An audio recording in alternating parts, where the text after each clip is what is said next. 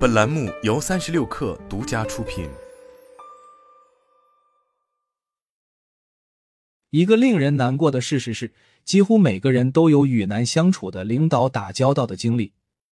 有些领导几乎不与员工互动，有些领导有毒，有些领导管得太细。最难相处的领导类型之一是缺乏安全感的领导，因为缺乏安全感的领导的担忧会阻碍他们和你取得成功。你可能不确定如何判断自己的领导是否缺乏安全感，更不知道如何与他们共事。以下是你可以用来识别和管理缺乏安全感的领导的方法：一、如何识别缺乏安全感的领导？如果你认为自己的领导没有安全感，那么以下迹象值得注意：他们无法做出决定，他们不喜欢授权，他们想知道组织中发生的一切。包括你本人和你的工作，他们限制你参与某些谈话和会议，他们试图打击你的自信心，他们把你的胜利归功于自己，他们的态度前后不一，可能前一天还热情洋溢，第二天就会大发雷霆。虽然很多领导者都会有不自信的时候，但缺乏安全感的领导会持续表现出这些行为。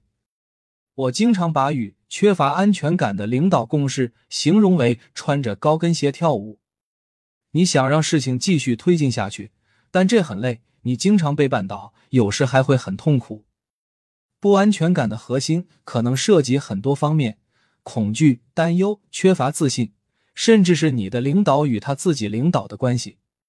虽然你的领导缺乏自信，并不能反映你的情况，但他确实可能会给你带来不好的影响。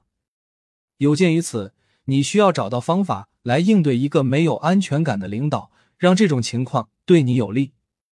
以下是应对不自信领导的五种策略：二、让你的领导随时了解情况。一个缺乏安全感的领导会从自己的担忧和感受的角度来看待工作场所，因此他们经常会误解工作场所发生事情的来龙去脉。当他们感到失控时，会抓住一切可以关注的东西。你可以通过主动向领导通报情况，帮助领导转移对你的负面关注。每周给领导发送一封电子邮件，列出你的优先事项和工作项目的进展情况。别忘了把你本周的成就也写进去。在与缺乏安全感的领导共事时，我们的目标并不是要贬低自己做得好的地方。而是要让领导感觉到你的成功与他息息相关，最终也是他们的成功。此外，还可以将你发给领导的信息存档，以备不时之需。三，让你的领导有领导的感觉。你的领导可能会觉得受到你的威胁，甚至担心你会抢走他们的工作。在适当的时候，要向你的经理重申，你知道他们是领导。你可以根据具体情况征求他们的意见或许可。例如，你可以说：“我打算按照我们讨论过的下一步来执行这个项目，您觉得这样可行吗？”或者在小组讨论项目的下一步时，你可以补充说：“您是领导，我听您的安排。”需要澄清的是，我并不是建议你不要分享自己的想法和观点。问题在于你如何向老板表达自己的想法，这样老板才能听到你的声音，你也才能得到你需要的东西。四、放大你领导的优点，即使是最具挑战性的领导，也通常有一些好的品质。想想你的领导有哪些积极的品质或技能，并提醒他们注意自己的长处。这并不是虚情假意的赞美，你可以这样说：在向董事会汇报时。你为团队做了很好的宣传，我认为你把这个难题处理的特别好。只有当你能发现领导擅长的东西，并能让自己认可他们的长处时，才可以尝试这样做。你可以这样考虑：放大一个人的长处，有助于减少他们对自己不擅长方面的关注。至少，你可以试着与你的领导建立人际关系，谈论一些与工作无关的事情，比如爱好、家庭和周末活动。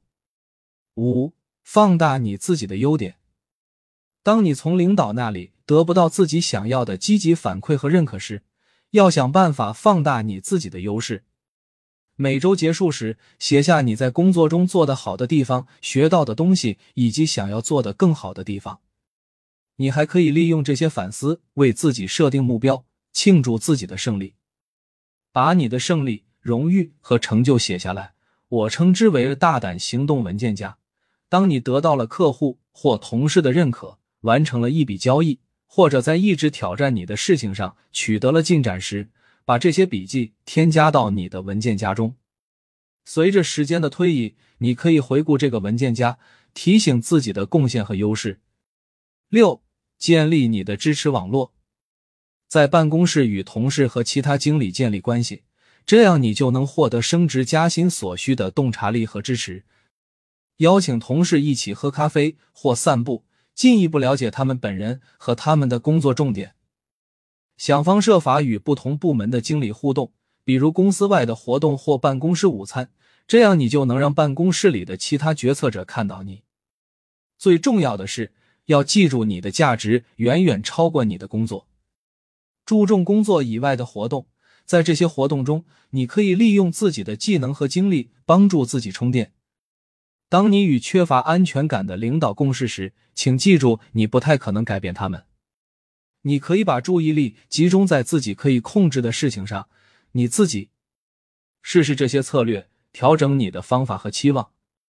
在某些时候，你可能需要考虑是否要继续留在一个缺乏安全感的领导身边。但在此之前，你需要持续推进工作，同时保持好身心健康。